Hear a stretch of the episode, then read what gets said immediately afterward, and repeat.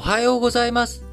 2021年、令和3年、10月12日火曜日、本日も新聞解説、ながら聞きをやっていきたいと思います。まず最初の話題、悪1としては、岸田首相の電話外交、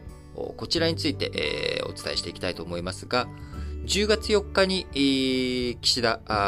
現総理がね、えー、総理大臣に就任してから、あ外交についてはですね、まあ、あの新型コロナの影響もありますんで、なかなかま対面でということにはできませんし、もともと新型コロナの前から、ま対面での外交を始める前に、ま、電話で、え、各国の首脳とですね、いろいろとお話をしたりとか、ま、先方からも就任おめでとうというような祝意を伝えられたりとか、まあ、今後も前の総理大臣とかと変わらず、こういうふうにやっていこうねとか、まあ、こういった協議をですね、まずは電話でやるという、まあ、こういった、えー、観光というか、流れがあるわけですけれども、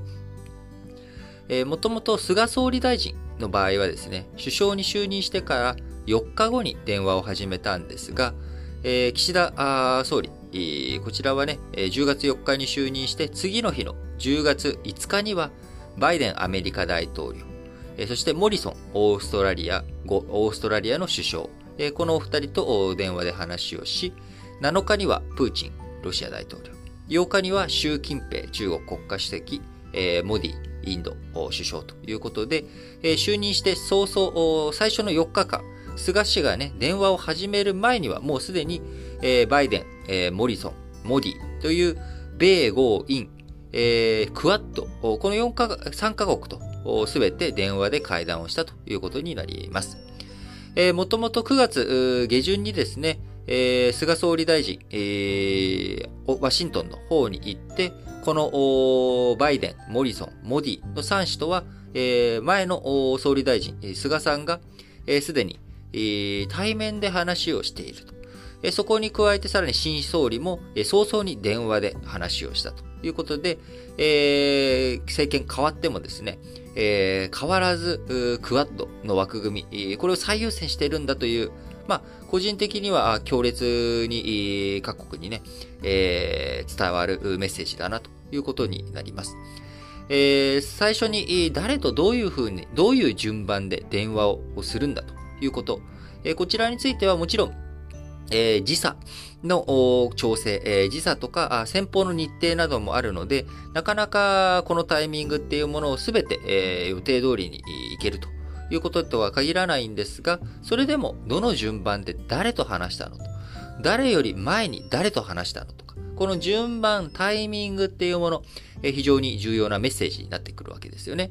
で、バイデン大統領とトップ、まあ日本の首相、最初に誰と電話で話すのかっていうところ、これはもう、えー、アメリカの大統領というところ、日本外交の基軸、これは日米同盟だというところはですね、まあ、保守本流の自民党、さらにその中でも穏健派と言われる宏池会出身である、えー、岸田総理としては、まあ、ここは変わらないところなんだろうなと。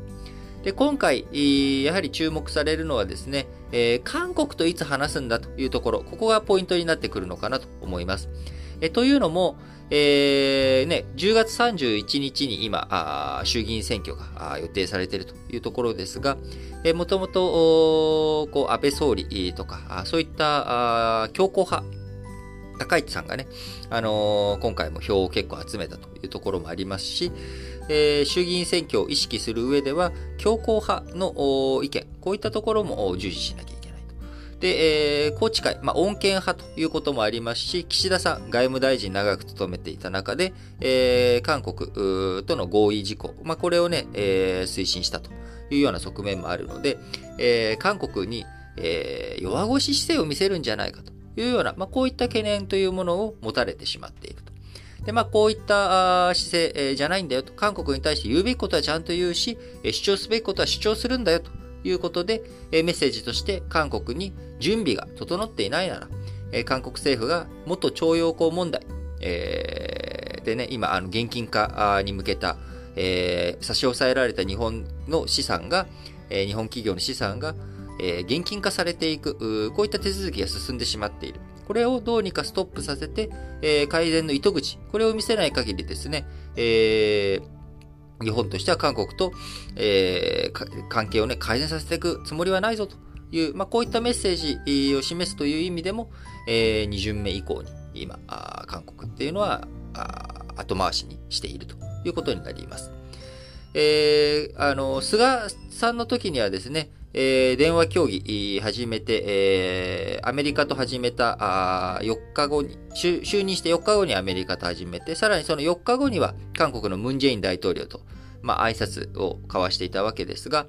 えー、オリンピック来日して、えー、首脳会談やりたい、対面で首脳会談やりたいという要望、これも菅政権の時に拒否したわけですし、今回も電話協議について後回しにすると。いう、まあ、こういった対応を続けております。まあ、韓国との関係、日韓関係、戦後最悪というような状態にね、まあ、指摘がされておりますけれども、まあ、ここで、えー、安易にやっぱり日本側として折れる必要は僕はやっぱりないんじゃないのかなと思います。えー、やっぱり言うべきことは言う、えー、やるべきことはやるというところが大切だと思いますし、まあ、この韓国に対することさらにやはり、え、強硬姿勢に見えるようなところ、これは、バイデン大統領が就任前、えー、中国に対して、えー、弱腰の姿勢を見せるんじゃないのということを大統領選挙の中で懸念されており、えー、その後、中国に対する強硬姿勢というものを現在も、えー、しっかりと見せているっていうのは、やはりそこを意識してというところ、自分が穏健派だと見られたからこそ強硬路線を取る。えー、これとね、似たような構図が岸田総理の、えー、韓国、対韓外交のところにも見受けられるのかなと思います。あともう一つ注目なのはさっき申し上げたロシアと中国ですね。10月7日にプーチンロシア大統領、10月8日に習近平中国国家主席ということで、えー、菅総理の時には中国が先でプーチンさんが後、えー、ロシアが後ということだったんですが、今回この順番が入れ替わっています。えー、もともと外務省、日本の外務省としてはですね、中国、えー、中10月1日が、えー、中国の建国記念日で、まあ、そこから大型連休、えー、これが7日に終わったばかりというところから、まあ、あ政治日程も立て込んでいることから中国、まあ、ちょっと調整難しいだろうと、もっと後になるだろうというふうにそもそも思っていたのが、今回思いがけず8日に早々に、えー、電話で話をしたいということになったと。いうことです。えー、なので、えーまあ、ロシアよりも中国後ろに回ったとはいえ、まあ、これは政治日程、えー、まさにあのカレンダーの問題、先方のね、えー、そういったものもある中、かなり、え、早いタイミングでの実施となったと。かつ、時間としてもですね、えー、まあ、誤差の範囲と思われるかもしれませんが、えー、バイデン大統領が20分、えー、モリソンオーストラリア首相20分、プーチンさん25分、モディさん25分、インドのね。えー、それに対して習近平中国国家主席とは30分話をしているということで、時間も長めに取られているということになります。えー、また、中国、従来はですね、えー、日本の総理大臣と同格というのは、国家主席ではなく、中国のナンバー2である首相、これが同格だっていうような姿勢をね、たまに見せたりとかするわけですよ。あの、中国国家主席と同格なのは天皇だっていうようなね、まあ、こういった、あの、まあ、政治上のトップというものが、日本では総理大臣なんだけれども、えそちらの国だって中国の国家主席でしょと。いやいやいやいやいや、えー、それは天皇と中国の国家主席っていうのが同格なんだみたいな。まあ、こういったあのロジックを使ってですね、えー、基本的に電話で、えー、祝意を伝えるっていうのは、国家主席ではなく、首相級、えー、ナンバー2がやってきていたわけですが、前回の菅総理大臣の時から、えー、中国国家主席である習近平さんが、えー、電話会談に応じるということになっており、今回も前回に引き続いて、えー、中国国家主席が電話をかけてきたと。いうことになります。2代連続で、えー、習近平さんが対応したというのは、やはりですね、米中対立が深まっている中あ日本に対してですね、安易に強硬路線を取るというよりかは、やはりちょっとしっかりと話し合いができる、こちらとしても話をね、えー、窓口をやってほしいと思ってるんだよというま、こういった姿勢が示されていることなのかなと思います。